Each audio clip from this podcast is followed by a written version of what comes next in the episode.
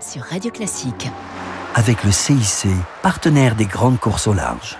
Bonjour et bienvenue pour euh, Grand Large sur Radio Classique. Ce week-end, je reçois Michel Isa, grand reporter pour les journaux télévisés de TF1, qui vient de publier chez Paulsen Le mystère de l'île aux cochons. Alors Michel, l'île aux cochons déjà, ça se trouve plutôt dans le sud de l'océan Indien. Oui, entre l'Afrique et l'Antarctique, c'est des îles subantarctiques, il y a l'archipel Crozet, et c'est les terres australes euh, françaises, Ce sont des terres perdues. Alors pourquoi est-ce que vous avez décidé un jour d'embarquer sur le Marion Dufresne, qui est le navire ravitailleur des terres australes antarctiques françaises?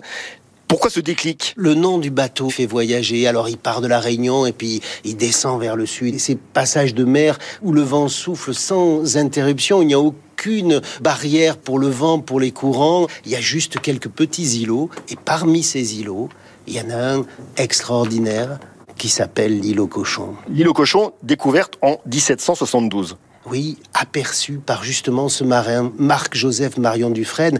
Et un matin, le 22 janvier 1772, dans la brume, dans une tempête effroyable, ils aperçoivent un bout d'île, et puis elle disparaît. On l'a plus revue pendant une trentaine d'années. Du coup, l'île devient française et ça devient le terrain de chasse des phoquiers et des baleiniers. Oui, parce que Marion Dufresne l'a reconnu, et pendant tout un siècle, ça va être dans ces îles subantarctiques un massacre effroyable. Et ces chasseurs de phoques ont donc vécu dans des conditions inhumaines. Ce qu'ils faisaient était inhumain en massacrant ces animaux. Et sur l'île aux cochons, pourquoi a-t-elle gardé ce nom? Parce que euh, sûrement il y avait beaucoup de cochons. À un moment donné, ils ont échappé complètement au contrôle des hommes. Ils se sont multipliés, ils mangeaient du manchot et ils étaient eux-mêmes immangeables. Mais elle a gardé ce nom. Un grand merci. Je recevais donc Michel Isard, journaliste, auteur du livre Le mystère de l'île aux cochons chez Paulsen, avec un phénomène totalement incroyable pour tous les ornithologues de la planète sur cette réserve intégrale de l'île aux cochons. On se retrouve très vite pour Grand Large sur Radio Classique.